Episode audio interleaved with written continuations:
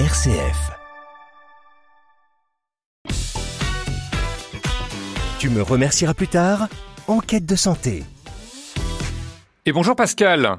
Bonjour Vincent. Alors Noël, fête religieuse mais aussi familiale, et c'est justement ce regroupement familial qui pourrait être un vrai cadeau sur le plan santé mentale. Mais dans quelle mesure? Eh bien Vincent, on sait tous qu'un entourage affectif fort est essentiel au bon développement des nourrissons et des jeunes enfants. Mais une équipe d'anthropologues anglais a voulu aller plus loin en s'intéressant aux sociétés primitives.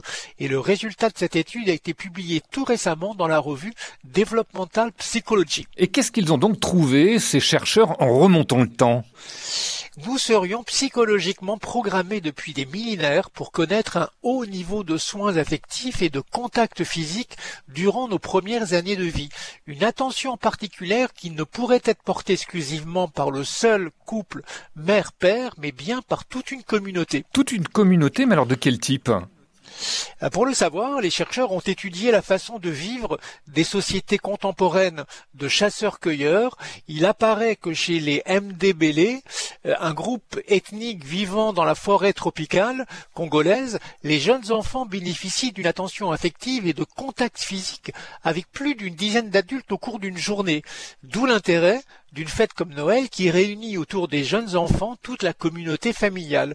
Et c'est ce regroupement familial qui participe au bon développement émotionnel et cognitif des enfants. Alors, Pascal, vous parlez des enfants, mais est-ce que le bienfait de ce regroupement familial peut aussi concerner d'autres membres de la famille, comme par exemple les grands-parents? Tout à fait, Vincent. On sait désormais que passer du temps avec les petits-enfants réveille leur cerveau. Et c'est ce que ce qu'a démontré une étude américaine parue en 2021.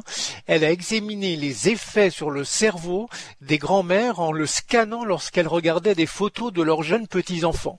Les résultats ont montré que la plupart des participantes montraient plus d'activité dans les zones du cerveau impliquées dans l'empathie émotionnelle et du mouvement. Et peut-être leur donner envie de leur faire plus de cadeaux, allez savoir. Justement, en parlant de est-ce que vous avez un conseil pour un Noël qui serait bénéfique pour les enfants? La lecture, Vincent. À cause des écrans, on constate une baisse du temps alloué à la lecture chez les enfants, notamment chez les adolescents. Or, une étude américaine a été menée auprès de plus de 10 000 enfants américains d'âge compris entre 9 et 13 ans, et elle a montré, IRM à l'appui, que les enfants qui ont les meilleurs résultats, cognition plus élevée et moins de troubles de l'attention et du comportement, sont ceux qui lisent de façon régulière et intensive, soit environ 12 heures par semaine. Conclusion, offrez donc des livres pour Noël et pourquoi pas celui d'un certain Pascal Douek, hein, auteur des nouvelles clés de la longévité. C'est paru chez Le Duc et c'est à compléter par plein de conseils santé vérifiés et validés sur votre blog déclicattitude.com.